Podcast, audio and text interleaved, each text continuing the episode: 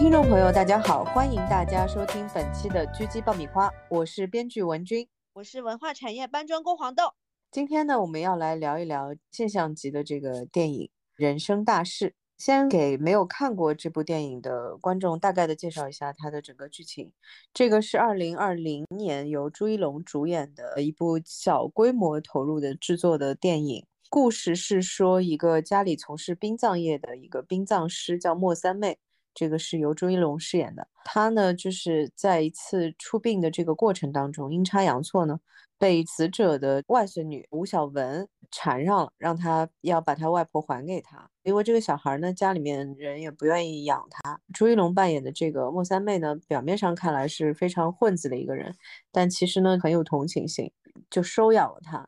这个故事呢，就是从。这个点上开始的，我先说一下，这个片的豆瓣评分只有七点三，这个是有点出乎我的意料的，我觉得是比我以为的评分会要低了很多。我刚才和黄豆有聊过一些大家可能的会去打低分的一些原因，我们待会儿也集中讲一下。这个也和角色的一些设定有关。我先大概说一下我的感受，我是非常喜欢这个剧本，因为它的导演和编剧是同一个人。从这个角度来说，就是会更加有加分项嘛，因为导演本身的叙事非常的强，整个故事的开场就很漂亮，没有任何的拖泥带水，直接上来就是用一个相对隐晦的方式交代小女孩的外婆去世这个点，是早上他们起床嘛？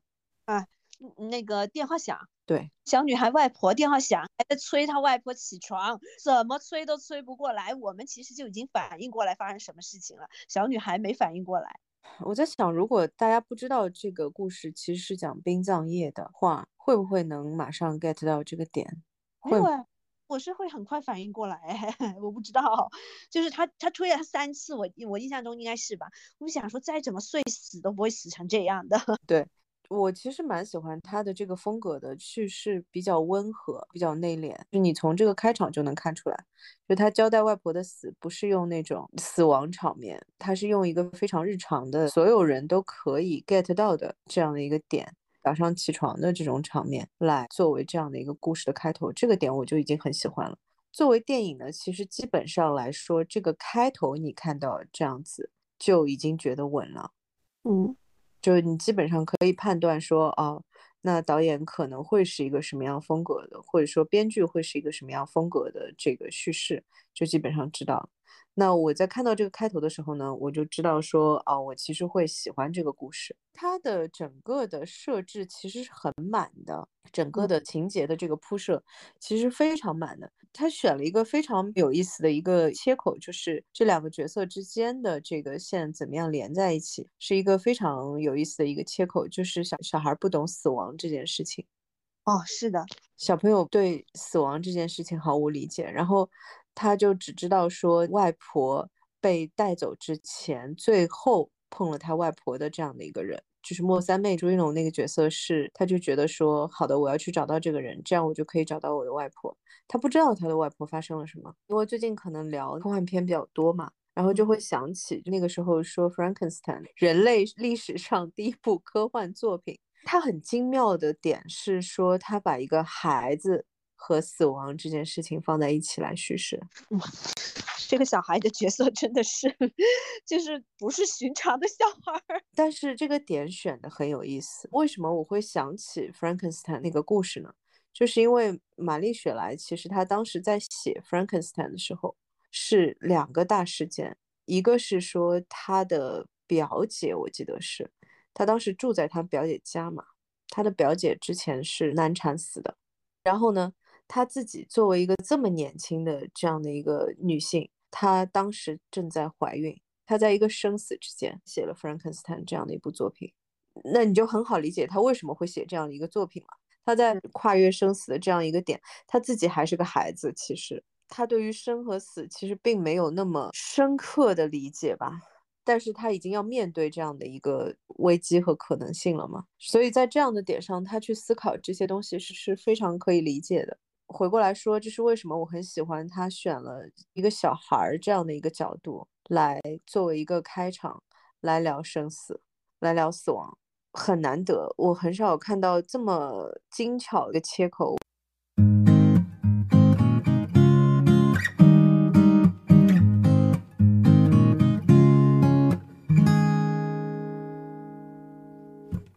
说一下角色结构，角色结构其实反而倒是很常见。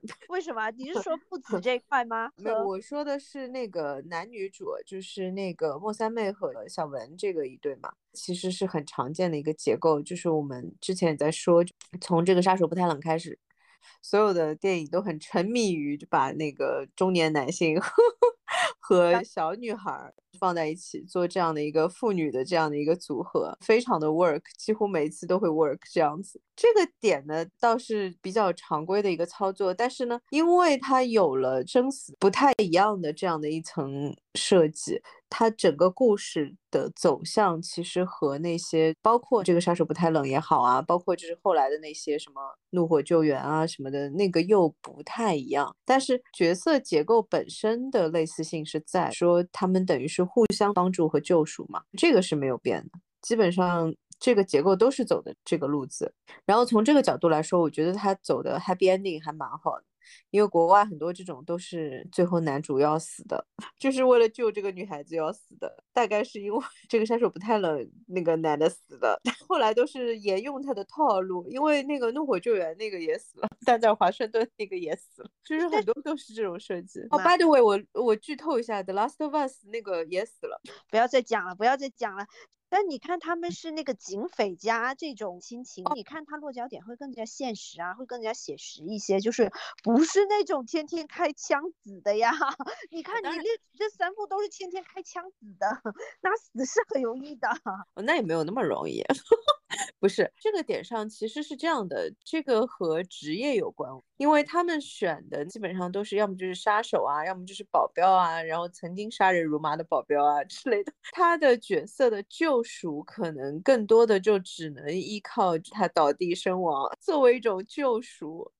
人生大事这块，就是说，你说之前那些保镖啊，还有杀手这种，是他的职业就体现就是会遇到死亡，但是但是人生大事是人家的职业是天天看死亡。人生大事里面，我其实很吃他的那个套路，虽然我知道他是套路，所有的那堆关于妇女那些情感设计啊，包括他叫他爸爸呀什么的那些，就我很吃这一套。但是 我其实喜欢的那些戏，全都是那些他和他自己的父亲，就也是作为殡葬业的很多年的老师傅了。他和他父亲之间关于生和死的那些讨论，那个是我很喜欢的。包括他父亲就是教他怎么样帮助别人做尸体的修复嘛，等于是入殓师的那一段嘛。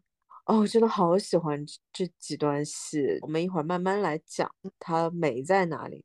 你可以先聊一下你你最喜欢的那段戏，因为那个也是很多的豆瓣的那个评论也是会很喜欢的嘛。包括就是你不喜欢的那个戏，我觉得我们也可以先聊一下，因为我觉得我可以帮助大家稍微解除一点点为什么这个戏是这样设计的一些疑问。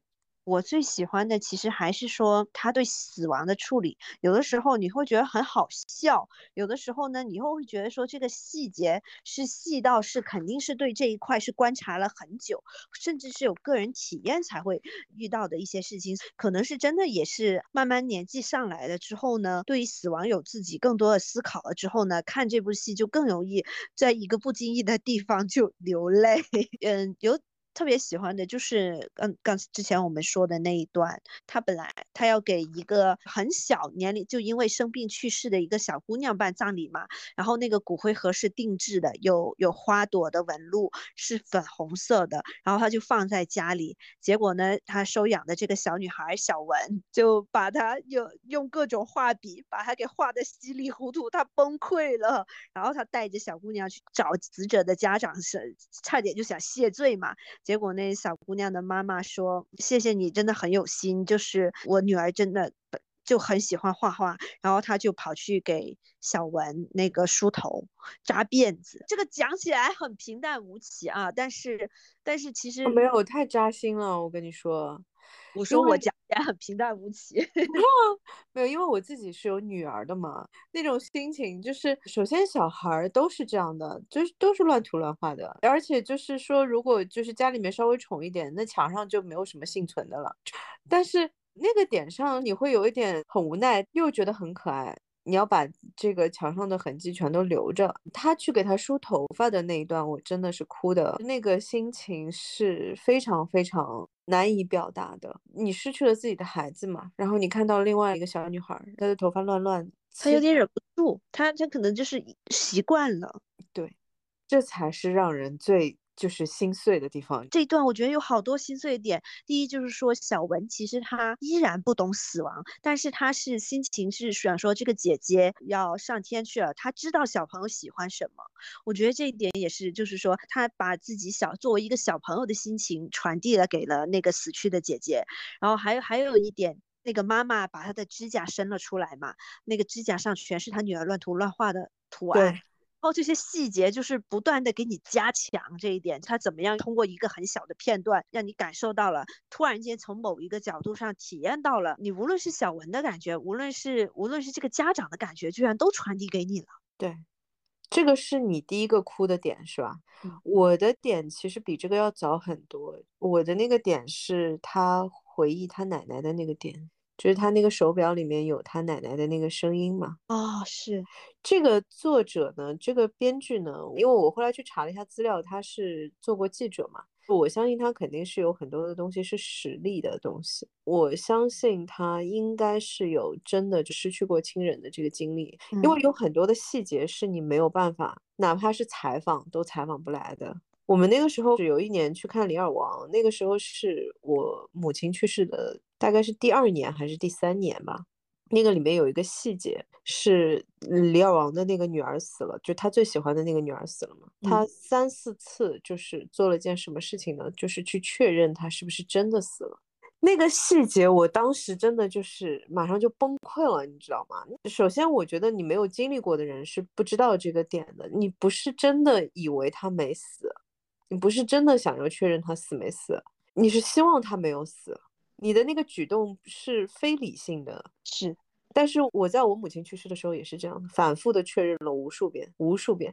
他是在医院抢救去世的，你觉得有必要确认吗？没有必要确认，完全没有必要。我在看到那个细节的时候，我就很崩溃。我就我就在想，哇，沙翁在写这个细节点的时候，我敢确定他是经历过的。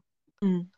然后我在看那个小女孩回忆她外婆的那段哦，我真的是，而且你看这个小说话的口音，什么老子不管你啊，老子老子，还有那个打 样，对他有的时候他说话的语气，你就知道，你通过说话的语气就知道他生活在一个什么样的条件下，然后可能有一些是他奶奶或者是身边的人给他带来的影响。我觉得也有一些口音方言的那个，就是习惯用语的问题吧。因为我看他们都说老老子的小孩，当然说的会很少啊，但是它里面是带这个方言的这个词的，他会讲说老子怎么怎么样，就是他们会 习惯用这个词，但是就是很可爱。由一个小朋友来说这个话，会很特别嘛。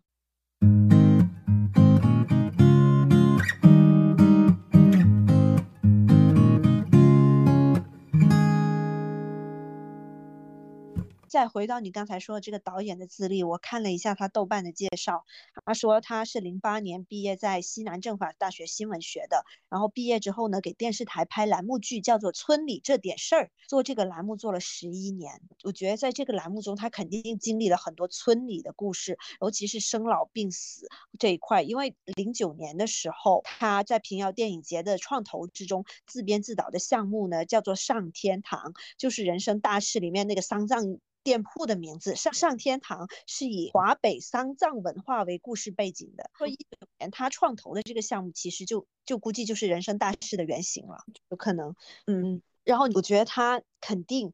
在十一年的电视台这个村里这点事的栏目之中见证的，一个是死亡，二个就是说亲情，还有第三个就是说人类的扯皮。我看他就是说他在丧葬的时候，家属的表现，无论是妈妈哭啊，还是一开始就是那个小文的舅舅和舅妈，舅妈在那里一直觉得说谁偷了他金戒指，还有那个要要假装皇上去世的那个老头的家里人在那里扯皮，觉得都肯定是他见他经历。过才会有这么细节的一些表现，就细节到就舅妈在那里觉得金戒指不见了，一定是给他入殓师给他收敛的这群人偷的这种细节，很混乱的。对，无比的混乱，那是个大舞台，我经常会有一种很尴尬的感觉，特别是葬礼上会有就关系没有那么好的人，然后在那边嚎啕大哭，哭到就觉得真的很熟吗？对。但是你也知道嘛，可能就越是不熟，他越是需要这个东西，他可能觉得你叫他来就是让他来完成这一步的。哎，所以我在人生大事之中很喜欢的这一点，也是豆瓣网友有一些在骂的一个点，就是说他太多故意搞笑的场景了。没有啊，他很写实啊，他非常写实。这个就是我之前说这个故事会让我想起日本的那个很有名的一个作品，叫《家族之苦》嘛。《家族之苦》一共拍了很多版啊，现在应该已经有第四部了吧？它和那个第二部里面的一个故事非常的像。他遇到了自己的一个多年的老友。首先先解释一下，这个日本导演已经八十多岁了，嗯，他也是自编自导的。然后家族之苦呢，就是没有任何的这种强情节，全部都是家里的那堆破事儿，但是真的写的太好了，是因为第二部的时候非常巧，我那个时候是上海电影节，在上海上海影城看的，在他们最大的那个厅，所以你跟几百人一起又哭又笑那个过程。特别震撼，就是觉得导演 太拽了。他那个故事风格上面其实也很像，他主干的那个故事就是说他那个家里面的爷爷嘛，呃，年纪最大的这个长辈，他跟自己年轻的时候关系特别好的一个朋友又遇到了，两个人晚上一起喝了顿酒，结果没有想到呢，那个朋友第二天就真的就去世了。他因为前一天喝多了，所以是睡在他们家。结果第二天早上发现就就没有鼻息了，发现他去世的过程和他后来怎么样把这个尸体想办法从他们家搬出去，这整个过程都非常的搞笑。他首先遇到了一个胆子特别小的警察，他们因为先打电话报警嘛，然后那个警察就是吐的不行，最后就只能换警察 过来来处理这个事情，因为这个警察处理不了。然后呢，找专业的搬尸体的下来。没有处理过这么奇怪的位置的尸体，尸体还摔了好几次，好倒霉。最搞笑的滑点是在于说，他去烧了嘛，准备他这个老朋友喜欢银杏嘛，他们前一天晚上一起吃的就是白果嘛，他就想说让他带点走，所以呢，在他身上放了这个银杏。结果呢，一烧呢就全炸开了，整个就很热闹，炉子里面噼里啪啦的，真的你就会觉得说啊，太妙了，你怎么能有这么妙的？这个就是我跟你说，人生大事的剧本其实比家族之苦肯定还是弱了，但是它的风格其实就很像。我很喜欢这种有点像我们对以前写作文说的什么，或者是作品分析里面的什么以乐景写哀情，它这个反而就就有点这样子，就是说。想死的时候，我我偏偏要写一些好笑的事情。当然，因为没有规定的，对的，这件事情没有规定的，没有说你在这个点上必须是哭才是表示你悲哀的。你只是在一个极致的情绪里面，你是哭是笑，其实已经不重要了。他，你记得吗？他那个情节里面，就是他接到他，就是因为他非常痛苦的把孩子送走了，然后这个时候接到电话说他父亲去世了嘛？对。正在被他的朋友臭骂，说你怎么能不经过我们的同意就把孩子送走了呢？正在臭骂他，结果他应该是他妈给他打了个电话，然后说他父亲去世了。他在那个点上就是笑的，你记得吗？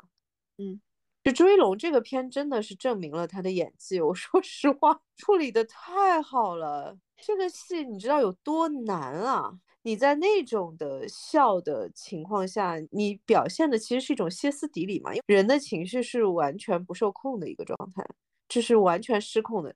你是笑是哭，其实已经不重要了。但是他那个是用笑的处理嘛，然后处理的非常好。他不能笑过，因为他内心是非常非常悲哀的，不是仅仅是说他父亲的问题，他同时失去了两个对他来说最重要的人嘛。是，嗯。就处理的非常好，然后我还是想回过来讲，我第一个那个泪点就是他他外婆的那个手机。其实我第一个泪点很早，我其实泪点非常低的一个人，这个可能跟有孩子有一定的关系。我其实第一个泪点是那个女孩子，呃，说把我外婆还给我，对我在那个点上就哭了。我其实很理解他是怎么一回事，因为我跟你说，我这几个角色的立场我其实都站过嘛，因为。我小很小的时候，就是我奶奶带我是最多的。然后我在高考之前没有多长时间，我奶奶是车祸去世的。然后我那个时候在我妈妈那边，我父母是离婚的嘛，我跟我妈妈生活。然后我那个时候是接了一个电话，我爸给我打电话说奶奶就是遇到车祸去世了。我当时的状态，我自己觉得是无比的平静的。我跟我爸说，呃，爸爸你不要难过啊什么的。然后我反正马上赶过去嘛。那个时候还是电话座机，我再转个身，我妈说出什么大事儿了。我说你怎么知道？她说你哭成这样，就是我当时已经眼泪像疯了一样下来，我自己不知道啊，自己是没感觉的，自己一点感觉都没有，我没有觉得我哭。就你那个时候整个人的状态是信息传导有问题 哦，对的，其实很都是这样的，就是每个人的感觉是不一样的。对，然后它的整个的那个信息传导是缓，它是有时差的，就是慢很多拍的东西。像之前有一个演员朋友跟我说，他有一天接到另外一个演员朋友电话，就是说，他说，嗯，我爸去世了。然后他他跟那个演员朋友是这样说的。哦，我终于知道亲人去世是什么感觉。但是呢，在刚开始的时候，其实是没有感觉的，不会歇斯底里的哭，不会那个各种激烈情绪，你你是没有反应的。这个也是为什么我觉得，其实就是我们都觉得那个就是小女孩去世的那个妈妈，其实戏没有特别好。但是这个东西是没有办法的，这个东西你没有办法靠演的。特别是失去孩子这个点上，是真没有办法演。我也不希望有人知道怎么演。他那段戏是他趴在那里说：“妈妈来看你了嘛？”然后就是哭的，就是那个样子的。你还记得《甜蜜蜜》里面吗？《甜蜜蜜》里面张曼玉最经典的那个就是曾志伟饰演的豹哥去世了，那个警叫他去认尸，然后翻他说你把他翻过来给我看背部，然后他看到他为他刺的那个米老鼠的时候笑了，然后又哭了。当时就感觉说那是个在我们看完这部电影经知道他们经历过什么事情了之后，就是是会觉得说那是最正常的反应，对。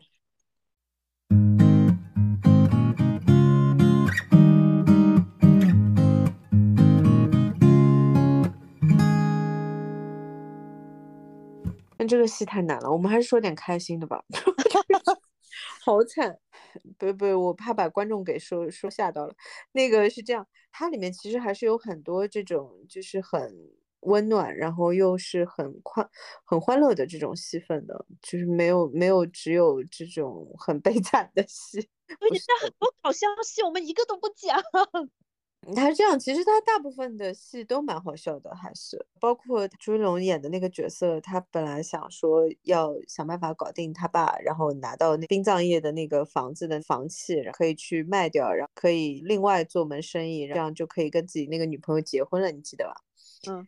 结果他去找他女朋友的时候，他女朋友其实已经跟别的男的好了。那个男的从浴室出来说了一句：“说该你去洗了。”关键是这个东西还有 callback 的。他终于决定要去收养那个小女孩，正式办那个领养手续的嘛。但是呢，单身男性是不能办领养手续的，必须要跟就是孩子之间要差四十岁。哎，我觉得 by the way，我觉得中国这个政政策蛮好的，非常非常科学。然后他就为了要去办这个领养手续呢，所以就是想跟他那个女下属就是去商量一下，说要不我们结婚吧。结果呢，他去找他的时候呢，他自己的兄弟，然后也是他这个 生意的这个伙伴，然后也是从浴室走出来说该你去。我当时真的是觉得，哎。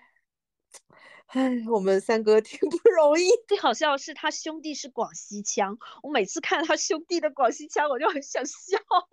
我觉得这这后面我一看演员，他本身也是广西的哦，就真的这部戏的方言真的都很好玩，就是会让你感觉到你是在这个城市里生活，这真的是比普通话效果要好。尤其是他三个三个伙人，他是讲武汉话，然后他兄弟讲广西的那种普通话，你懂的，就广西。塑料普通话，然后另外一个那个女下属或者是说合伙人讲的是东北话啊，三个人合凑在一起，我每次看他兄弟骂他，就是你看你就这样，就类似这一种的，嗯，说的非常丝滑的广西话，我就很想笑，就因为很有那个亲切感是吗？对 对。我本身也是很喜欢就是方言片的，因为我觉得中国的方言本身就很好玩，所有各地的方言都很有意思。如果大家有时间学外语，其实有的时候想想还不如就是把所有方言学一遍，太可爱了。就我想说，我还是很喜欢他那个被两次暴击的那个 太妙了。它里面有很多这种的设计，我真的太喜欢了。其实他那个兄弟的那些设计，就是跟他一起干这个丧葬业啊，然后就是包括他们那个女同事，就跟他兄弟最后结了婚的那个。这种的设计呢，作为角色本身来说，它的功能性是很强的，没有太多的深度的东西。但是呢，因为它有方言，因为它有就是很多很多的细节，包括我刚才说的，他想说他要么去领个证，就为了把这个孩子收养下来，结果没想到人家早就已经被他兄弟搞定了，最后也是他们去收养的。就这个东西就很生活，就很搞笑，很生活，就最大程度上让这个角色显得没有那么的单薄，没有那么的功能化。该你去洗了，真的是一句 经典台词。他这种的台词也写得非常好，就是不光是这种搞笑的台词。嗯，我真的很喜欢他和他父亲的那几段话。当然，中国的的一些古语嘛，包括就是点题的那一句，就是“人生处死无大事”嘛。那一句其实就很早就听过。然后他其实从上天堂改名叫“人生大事”，我觉得也是改的很好的。我其实是想说，里面的殡葬业的一些传统啊，或者是一些想法，也是体现了一个众生相。我觉得这块其实它一小时四十七分钟，其实它还可以拓展的。就这部片来说，其实它拓展到两个小时或者是更多会会更好。第一就是说丧葬业这一块，它其实可以再往深里挖。我其实很喜欢，就给他戴绿帽的前女友过来求他。只是说为了他孩子的父亲能够有体面的那个殡葬，这然后说需要把他被车碾压的尸体，他重新给他整理一下，收拾好看。突然觉得这一种也特别能体现中国传统人的一些想法，就是说我希望你去世的时候很。能过得体面，这是一种；还有一种就是说，你看那个老头，那个小文外婆的舞伴得了一些拆迁款，然后呢，整个家里都不得安宁。他甚至希望事先能够享受一次那个葬礼。我觉得这个老头可能内心是非常空虚寂寞的，他想要一个所有人都给他关注的那种感觉。就是因为只看到钱了，那我还不如把钱拿出来，我自己快乐。这个我其实想说一，首先我觉得这个老爷爷的故事其实是很有代表性的嘛，因为每家都有遇到过类似的情况嘛，就是你没有钱的问题的时候，就是大家都是非常友好的，什么都好商量。一旦你一直有钱的问题了，就突然好像亲情不那么重要了。我觉得他在这个点上放这样的一个案例呢，也是非常的妙，其实是呼应了他人生处死无大事这个点。比起你这种亲情的关系啊，或者说比起所有的感情来说，其实真的是没有那么重要。但是呢，我们日常遇到的情况就是钱是最重要的，所有的人都是这个状态。我觉得它里面的所有的故事都选的非常妙。对，包括小文，你想想看，就是小姑娘本来朱一龙让她在车上好好等着她，让她先去解决她的殡葬事情嘛。结果小姑娘看到了那个棺材，她就以为所有的棺材里面装的都是她外婆，然后她跑去大闹。对，这个是因为有人跟她说的嘛，说你外婆就装在那个盒子里，对，然后她就以为说人家搬进去的那个那棺材就是里面躺着是她外婆。对，以为嘛，然后去人家葬礼上面说那个我外婆呢，我外婆呢，其实这个还蛮心碎的，说实话。其实这我重点是想了两点，第一是说好，好像所有人都不愿意跟小姑娘说真相，或者是说死对于小姑娘来说是没有办法理解的，所以她所有人都只能跟她说，哦，你外婆在。化成灰，那你看朱一龙那个时候给他的解释是说，你外婆化成灰，在天上变成星星这种。然后还有就是之前别人跟他说，你外婆就在这个黑色的盒子里面。然后你又能看到他大闹葬礼现场体现什么？是其他人在那里，无论是假哭还是怎么样，就所有人好像就默认这个葬礼必须是这样的，就是说必须要演，就就是要阵容要大，然后大家要哭，然后必须要一一个样子。我跟你说一个非常就是私人的一个点啊，我最怕这个，就是我很害怕我的葬礼会是这样的。我为了防止这个情况的出现，我很可能会选择这种不是那么 traditional 的葬礼。哎呦，真的是，特别是正常寿终正寝的，真的没有什么好哭的，无暇暖。就真的是那种 I'm fine，爸就已经说了，我见惯了这些，所以我想要一个不一样的葬礼啊。他就希望他把他的骨灰处理嘛。你看最后他就把他的骨灰放进。就是问说有没有什么比较有创意的。最后那个男主的父亲死的时候嘛，就留给了他一封遗书，里面就是说他的那个骨灰交给他处理。他说这个是我给你出的最后一道题。就是你能怎么样是处理到我满意？我觉得他父亲其实是对他是有理解的。其实这个又说到另外一个点，因为主角跟他的父亲的关系一直不好嘛。他跟他父亲的关系一直不好，是因为他老觉得他父亲看不起他，就是喜欢他二哥。他二哥呢，就是怎么死的，之前一直没有交代。但是呢，每次他父亲逢年过节啊，然后祭拜的时候呢，都是要求他要给他二哥磕头的，因为平辈嘛，对吧？这个事情其实是有点违反，就是我我们这边的规矩的。然后他一直觉得是他父亲偏心，就是喜欢他二哥比喜欢他要多很多嘛。然后最后发现说是不是的，因为他二哥其实是为了救别人死的，但是不是那种救别人，是那个尸体非常的难捞，他二哥就是私自下去捞了，而且那是个十二岁的孩子。是的。啊，我跟你说，真的，我觉得我应该这么说，我其实，在看这个片之前，其实很害怕的。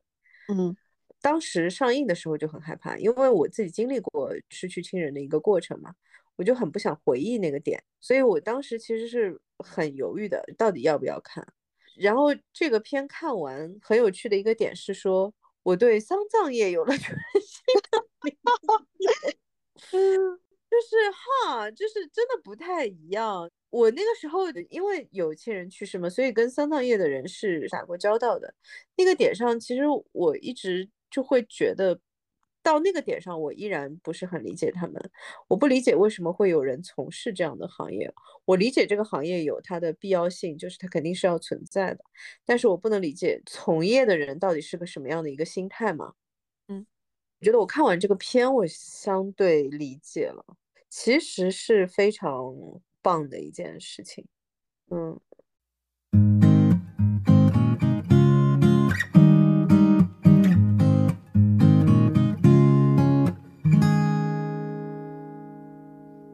你看，他也是这三个边缘人，本来可能估计是因为就是说大家找不到好的工作而。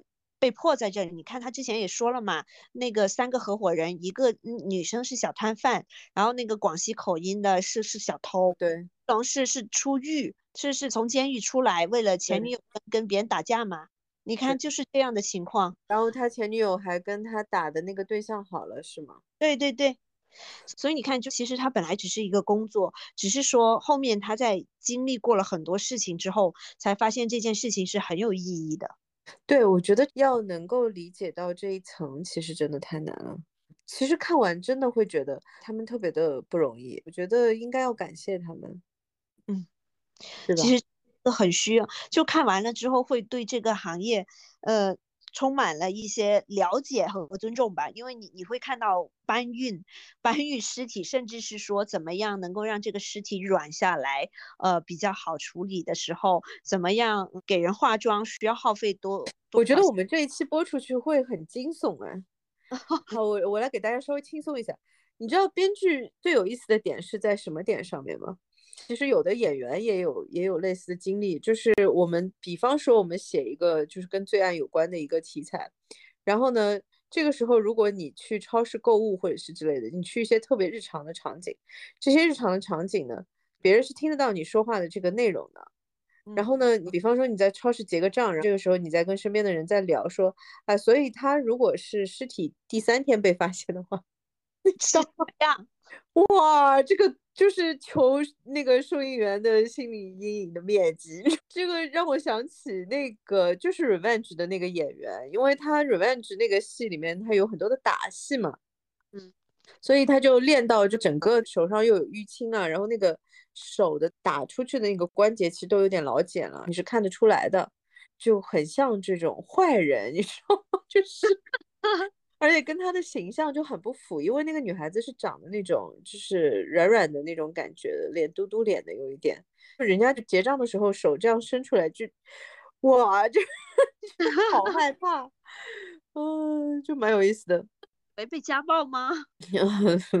所以我就是想说的点是这个样子的，本来对这个行业真的是一点了解都没有的，然后看完这个片，真的就是感受会很不一样。我觉得我在看到他们这些从业人员的心情都会不一样，尤尤其是这个行业其实是被很多人嫌弃的。你看他隔壁搞婚纱的邻居就天天嫌弃他。对啊，他说：“你看，嗯，对吧？他们没文化，连他小孩都不准跟跟小姑娘玩，还要在门口背诗。我觉得背诗真的太妙了，我喜欢这种情节。这个情节其实很浪费嘛，就是也很闲笔的那种感觉，但是我好喜欢，因为所有的小朋友都被这样对待过，好过分。对，那个小孩就是充满了那种二道杠大队长的那种那种读诗的手法，就很可怕，拉的长，让人让人很反感，是吗？对，就是你如果是被家长逼的没有办法，然后必须在那边学习，那也就算了。你自己那么积极，那让我说你什么好呢？主动被激可能是，主动被激的娃。但是我觉得后面那个设计也很妙，就是他和那个小男孩表演节目，表演什么呢？表演葬礼。对，碗一砸说跪，然后妈你死的好惨，家长在在台下崩溃。妈你死的好惨，妈就在下面，距离他只有两米，然后就叫家长了，就是那种家长赶紧来学校处理一下，特别可爱。Oh bad 了，就是。小孩子是不懂生死的，所以那个小胖 才会。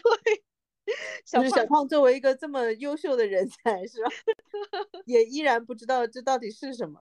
对对对，就就是小朋友真的什么都不懂，就好可爱。我其实就很喜欢这种，就是很童言无忌的这种点。对，这个我又要说一书了，是这样，他就很可爱的，有过几个书里面都有这样的情节，但是其中一个就我印象特别深刻的是这样的。就是那个小女孩呢，是属于他们家所有的这个孙辈里面，她的那个奶奶最喜欢的一个。然后呢，就这一年呢，过年大家吃饭，然后她又去看她奶奶了嘛。她奶奶已经九十多岁了，缠着奶奶说要说故事。然后奶奶说：“哎呦，你从三岁开始缠我说故事还没停过。”就是她在摸奶奶的手嘛，奶奶手上呢戴了一个那个绿宝石的一个戒指。然后奶奶说：“哎呦。”他说：“你喜很小的时候就说说这个戒指好好看，你喜欢，等奶奶死了以后给你。”然后他就很羞愧的，你知道吗？就说：“哎呀，不好意思，那个时候不懂事。”他说：“奶奶说啊，没事没事，我一早已经写进遗嘱里了，这个戒指肯定是你的。”然后他，然后他说：“哎呀，早知道多要点。”我就就很开心，你知道吗？就是小朋友的这种的点，就真的是很开心的。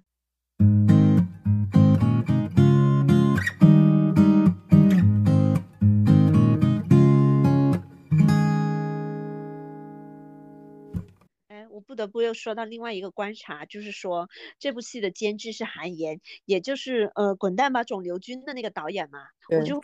就是这两个，他们在处理死亡这块，可能韩延也给他一些建议了嘛。就是你看熊顿的葬礼，就是举办的特别特别不一样，他想要一个开心的、快乐的葬礼嘛。然后在这里也是，就是嗯，他会用一个更加轻巧的，或者甚至是有点搞笑的地方来处理死亡，就用各种形式。哦，当时就会觉得说，嗯，这样挺好的，对我们观众压力也没那么大，会相对来说可能会让大家对死亡的这个。看法会好很多。等一下再来讲讲豆瓣各种评论吧。我现在是是真的觉得说，它有一些地方处理的，我真的是会觉得说很妙，就是不会让我说看这部戏的时候有太多压力。我真的很怕全程 沉重的戏，这样子真的会让我自己看完了之后就难受。其实还有一个前几年还有一个类似题材拍的也很好，但是那个风格就会比较压抑一点，就是《百鸟朝凤》。哦，是的，是的，《白鸟朝凤》那个我也很喜欢，我也是去电影院看的，哦，好喜欢。我会觉得，其实中国的叙事体系里面，可能这种题材真的有优势。嗯嗯，我觉得反而比美式的那种，我觉得美国人可能都写不了这个。我仔细嗯，想想，他们就是可能做做美剧《六尺之下》，对吧？这种的可能还能做一做，就是有有事件性的一些东西。我又要说到这个事情了，这个是其实这两年提的少了。我一直觉得中国人啊，特别是老一辈的人，就是有一些农村的生活经验的人，其实对于生死这件事情真的是特别特别坦然的。是，以前那个老人都会说，家里面就是自己要准备棺材和寿衣，都是就早就买好了，然后棺材每年还拉出来 漆一下，你就觉得哇，你知道我的意思吗？可能真的会跟年龄有差，就是说，当我们越来年纪越来越大的时候，其实遇到的死亡就会越来越多，可能真的就会更加坦然了。我觉得和生活环境也是绝对有关的。都市生活其实是让人对死亡会有越来越大的恐惧感，因为你接触的死亡少呀，你接触自然少。哦，当你每天每天都在接触自然的时候，你其实不可避免的每天每天都要接触死亡嘛。嗯然后那个点上其实是坦然的，因为嗯你很清楚说你只是这个系统的一部分，你总是要死的，对。然后这是最自然的一件事情。你看，就是《人生大事》里面那个父亲的那个点，我就很喜欢，就是男主的父亲的那个点。人真的就是从事我们这一行就会知道，就是真的是人生处死无大事，所有的这些什么功名利禄啊，你的那个就是这些都不重要的，嗯。特别特别的写实，就是他说一个从事丧葬业的人是要有圣人的心肠的，他说要有圣人之心，嗯啊，特别好。然后会想到很多事情，包括那个时候有一版的《倚天屠龙记》里面，它里面有一个我一直印象很深刻的台词，就是他们是有一个反正谁去世了，然后呢是那个少林寺的那个和尚啊、方丈啊那些在在做法事嘛，然后应该就是张无忌问的吧，说这个法事到底有没有用，是不是能够去往那个什么极乐世界，我不知道。然后那个方丈的回答是说，我们做法事超度的是活人。嗯，这个台词真的写的很妙的。为什么说超度是活人呢？是让活人放下放下对就是葬礼这件事情其实就是为活人办的嘛。嗯，葬礼难道是为死人办的吗？真的不是啊，就是这都已经去世了，他还知道个屁啦！嗯，就是葬礼这件事情其实就是为了让活人放心嘛。是，其实你跟死者本人关系不大，就是说人家都上天堂了，哈哈。对吧？就是为了让那个活着的人就是心里好过一点。嗯，他们所谓的这种超度啊什么，其实也是一样的。啊，我们再回过来说说这个人生大事吧。我再说几个点。嗯，一个点就是我第一个哭的比较厉害的点，就是他回忆他的外婆，因为其实就是有人去世的点上，其实这种回忆是很像，就会你会很希望有一点点就是活着的人的痕迹嘛，就是他的声音也好，他的气味也好，他用过的东西啊什么的，就是尽量的能够保留一一点点。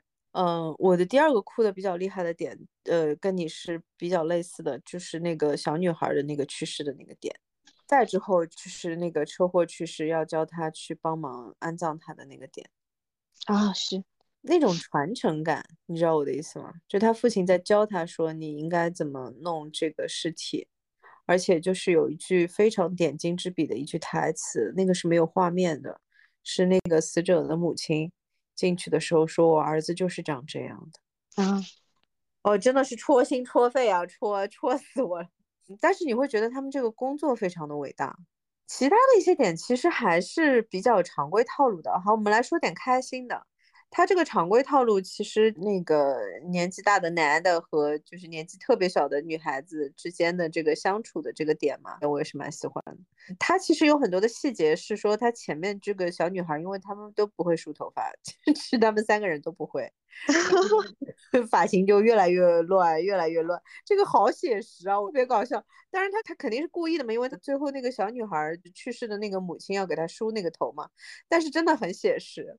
因为我我我有同样的问题，因为本人是手残党，然后呢，哎，这天如果是我给孩子梳头，他们幼儿园老师是能看出来的。然后他们老师通常会给他重新梳一下，就是这样。哦，就很写实，手残党就 就是这样的，爱莫能助。虽然我知道已经乱成是吧鸟窝了，但是我也没有办法。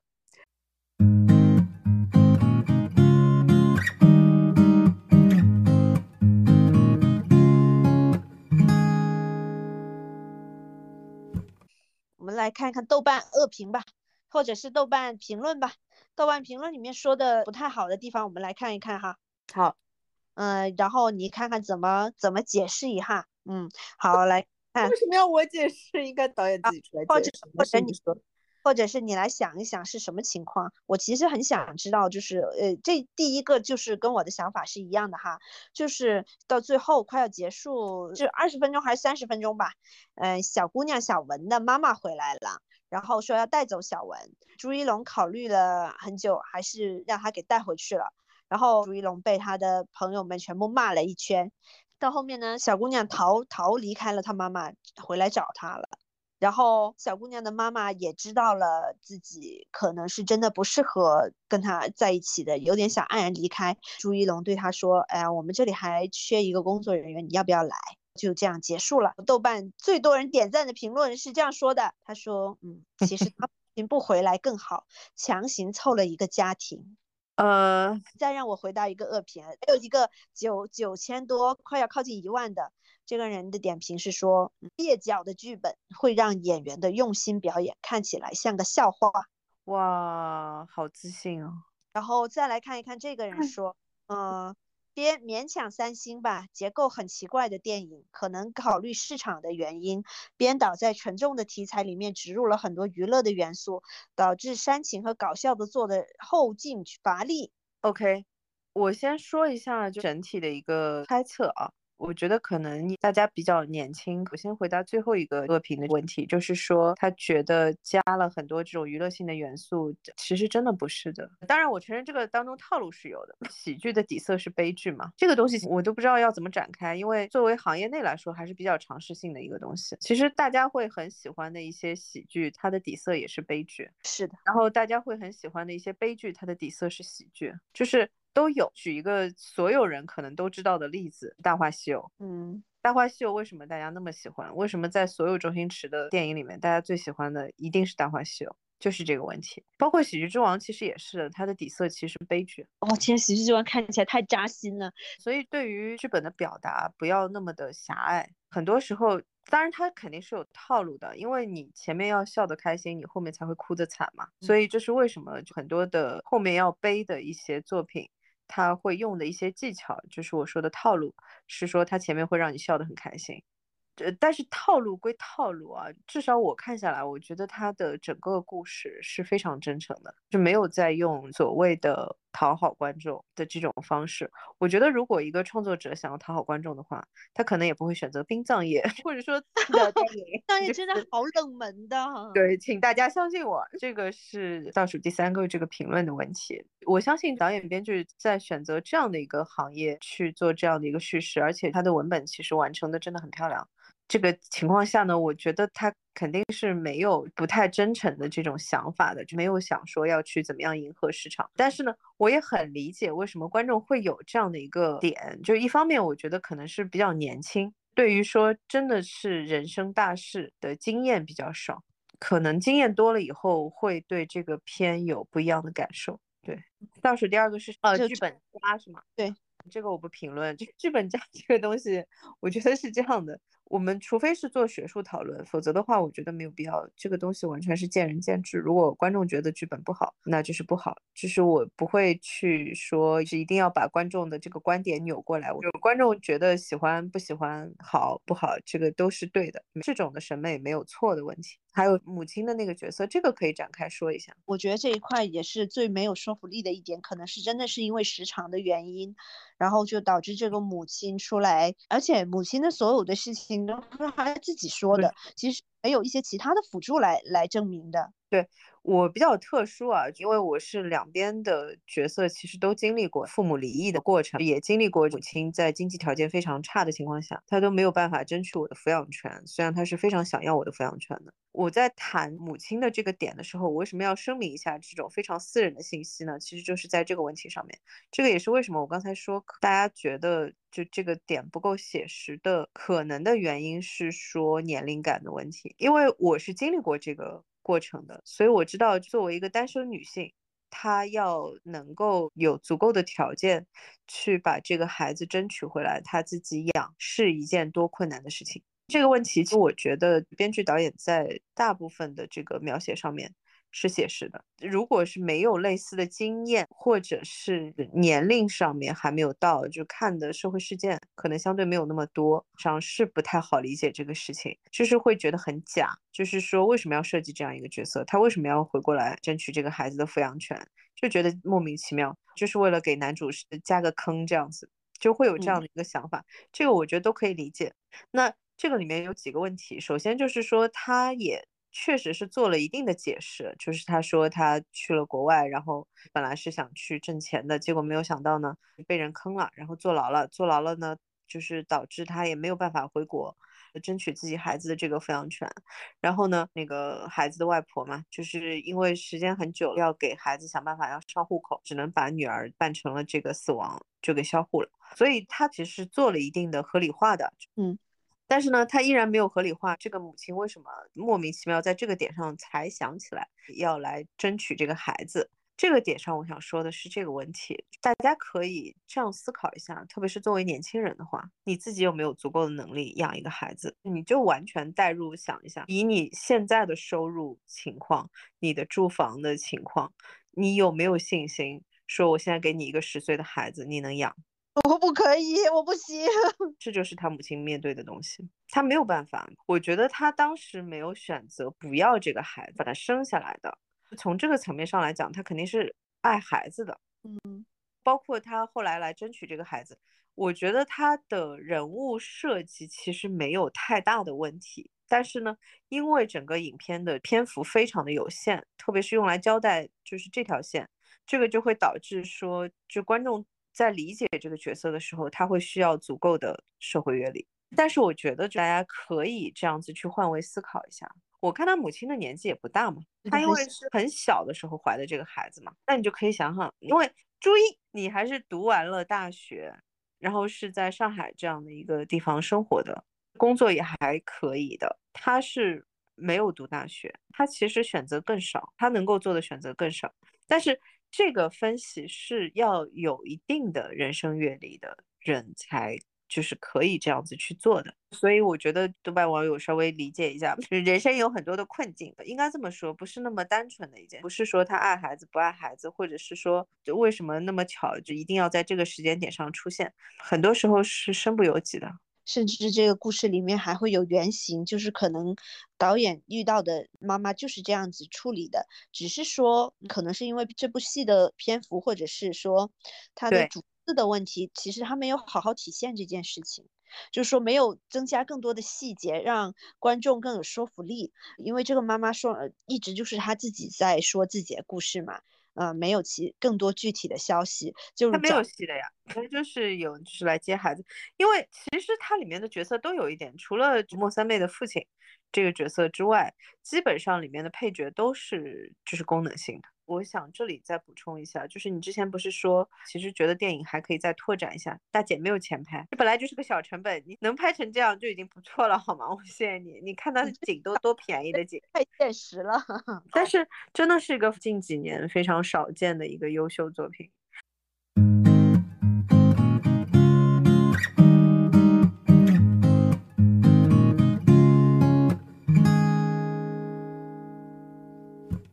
很好奇，为什么他没有在国际上拿奖？国际上拿奖，我觉得还差一点火候吧。因为你知道，豆瓣网友嗯跟他对标的，或者是我们其实在聊这部戏对标是什么？你想想看，第一就是说又哭又笑，或者是家族之苦。然后呢，殡葬业入殓师。然后呢，男人和小女孩故事其实是这个杀手不太冷。他其实从从这种你跟这么优秀的作品比，他其实是还是差一些的。但是他的好处就是说，他其实是做了更多的中国叙事。可是我没有觉得他差很多诶，因为其实之前有一个应该就是拿奥斯卡的吧，那个是《The Farewell》亚裔的那个演员演的，就是讲说他回到那个好像也是奶奶还是外婆要去世了，然后回过来就见最后一面的。这个故事叫《The Farewell》，我个人觉得其实真的还不如《人生大事》，但是这个可能就不聊了吧，可能有很多的他们的政治正确的因素。个人觉得是非常优秀的一个作品，我觉得是可以拿拿奖的。嗯，但是你跟《家族之苦》那当然就是比的话，那是那是人家山田洋次已经什么年纪的导演了，你不能这样比，是吧？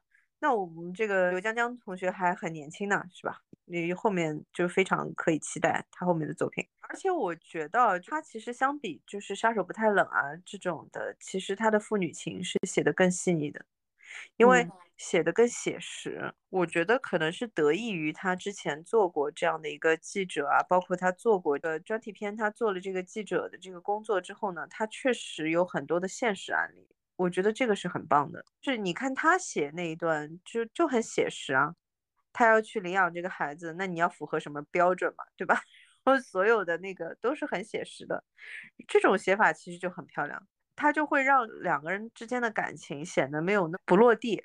然后我还想聊一下这个女女孩子这个演员，哎呦我天呐，太棒！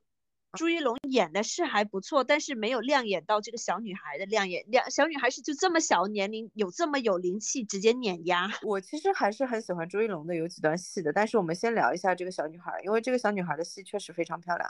我们之前在聊有很多这种类型的童星出身的，其实就特别好嘛。对，就这个杀不太冷，演演那个小女孩让人印象深刻的是娜塔莉波特曼，她现在成就大家都知道了。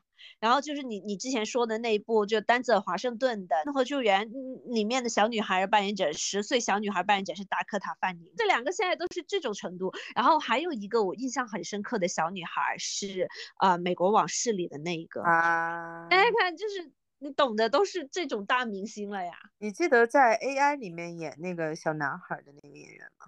那个也是一个就是非常好的小演员。就我为什么会提到他呢？是因为就是说，他们所有的这些的类型的小演员，注意我没有说童星啊，他们跟童星的差别是这样子的，他们在那个年纪就是演员了，就他是有表演，他是有处理的，他是理解他在做什么的。因为我说的这个话其实是裘德洛，裘德洛评价就是在 AI 里面演那个小男孩的那个演员嘛。那个小男孩的点是这样子的，他演的是这样的一个角色，就是他的父母也是的，唯一的儿子死了嘛，死了之后呢，他们就去定制了这样的一个 AI，是一个小孩儿，结果他们又接受不了，然后就决定把他给遗弃掉，因为他们是 AI 嘛，就是以被遗弃的这些机器人是要被统一销毁的，然后他演的就是这样一个小孩儿，然后他的表演就是太。棒了，就是让人心碎。然后裘德洛在里面演另外一个，也是一个 AI 嘛，就是他说，他说他观察的小男孩，就是觉得他真的就是一个演员，就是他不是一个童星啊，或者是小孩啊，不是这样的，他是非常成熟的，他是有表演的，所有的东西他是有处理，他理解他在做什么的。然后我是想说，就是《人生大事》里面这个小女孩，其实也是这种类型，非常精确，他很知道每一个处理应该是怎么处理的。哎，长得也非常好，好多我看观众的弹幕里面在说说，这就是哪吒本人啊，他的造型也很好。嗯，那你为为朱一龙翻一下案吧，就因为这部戏主要是两个人的对手戏嘛。其实小姑娘确实也是作为一个对手演员的，她的对手演员肯定也不能比她太差，不然的话不会效果这么好的。其实朱一龙的演技在这一部里面，我是真的看到了。就是特别是那几段，一一个就是我之前说的，就他在接到那个电话说他父亲去世的那个人，哇，那个处理，这种的戏其实很难的，你知道我的意思吗？特别是你没有过就是经历的情况下，是稍微过一点点就显得假了。嗯，这个又要说回到就是中间演那个小女孩去世的妈妈的那个演员的，他就 是差一点点，我跟你说，真的就是差那一点点。就是处理过了一点点，而且我可以告诉你处理过了哪一点点，就是他在说妈妈来看你的那个点上，不是那个语气的，嗯，是应该是依然是一个妈妈的语气。我不知道，你知道吗？我就是应该是经，就是应该这个就是人生阅历的问题，就是应该是一个妈妈在哄孩子的时候的语气，还是应该是跟小朋友说话的语气，就好好可惜，就差真的差那一点点。不过这个也没有办法的，因为我觉得这个戏对演员来说真的是很难，所以就是嗯回过来说，就是会觉得朱一龙那个点把把握的特别好。嗯，他那个笑里面带一点点歇斯底里，但是就只有那一点点，就控的很好。然后演爸爸那个也很好。啊，老爷子的戏太拽了。最妙的是他就是已经这个岁数了，广场舞，对对对，这个就很符合人设，你知道吗？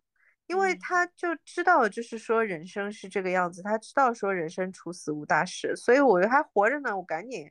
包快乐括对，包括那个小女孩儿说过去说说那个三哥有事情找你要商量，说你不要骂他。然后你看他说了句什么？他说叫爷爷，你叫爷爷我就不骂他。很会找台阶下。然后小女孩叫了，他还让他就是叫响点。你想他为什么？他在给自己找脸呢？他在什么位置？对对对他在跳广场舞啊，还要大家都听一下呢。我有孙女儿的，就是太懂得人生了。嗯还有喝酒，对，这个好像是一个，我忘记是一个台词里面看来的，还是一个什么类似于这种什么什么益智小故事，我不知道。就是说已经到最后那个关口了，说想想吃什么，说那个啊，这个医生说不能吃，说我都到这个时间了。对，我现在再不吃，那你觉得什么时候合适呢？他爷爷在说喝酒的那个点的时候，我就马上就想起这个这个情。那我现在不喝，我还还有什么时候合适呢？这个当然是最适合喝酒的时候。哦，我想起来了，是一个情节。你知道后天那个片吗？记得。那个片里面有一个很妙的设计，是三个科学家在北欧的某一个观察站，他们那个观察站已经完全就是被封掉了嘛，外面已经整个冰封封住了。他们里面呢还有少量的那个供电，呃他们一直坚持到连电都没有了，就是整个夸暗掉了。按掉了之后呢，他就去他自己的书架上面把几本书挪开，后面呢是一瓶酒，很好的那个酒。他的同事呢就以为他要他把那个酒点了做燃料嘛，他说你疯了嘛，然后他又把另外一边的书拉开，里面是三个杯子。我特别特别喜欢这种的设嗯计，就是妙的不得了，而且就是有一种面对死亡的这个状态，特别特别优雅的，就是我要死了也不能阻止我享受人生。这种态度真的特别好。嗯嗯，顺着你这样说，我特别喜欢他的音乐，就是音乐他用的是，你有没有发现他葬礼用的是李叔同的《送别》？哦，这一点真的是会让我觉得说，可能是大学生毕业，或者是大家毕业典礼用的歌，突然在这里也很像是说，人死去好像只是一场告别。我特别喜欢他这一点，就所以这一首熟悉的歌出现在不熟悉的场合里面，呃，突然间就是有一种很玄幻的感觉。一是这首歌你你知道其他场景也会经常用，二就是说会像这部电影一样把这个基调淡化了，觉得死亡不是一件很严肃的事情，它可能只是一场告别。因为殡葬业其实就是告别呀，亲爱的。嗯它其实是很点题的，它里面的这种明的暗的，这应该就是导演编剧研究这个题材研究了很长时间了，所以它里面的细节都太漂亮了，让人对这个行业真的有完全不一样的理解。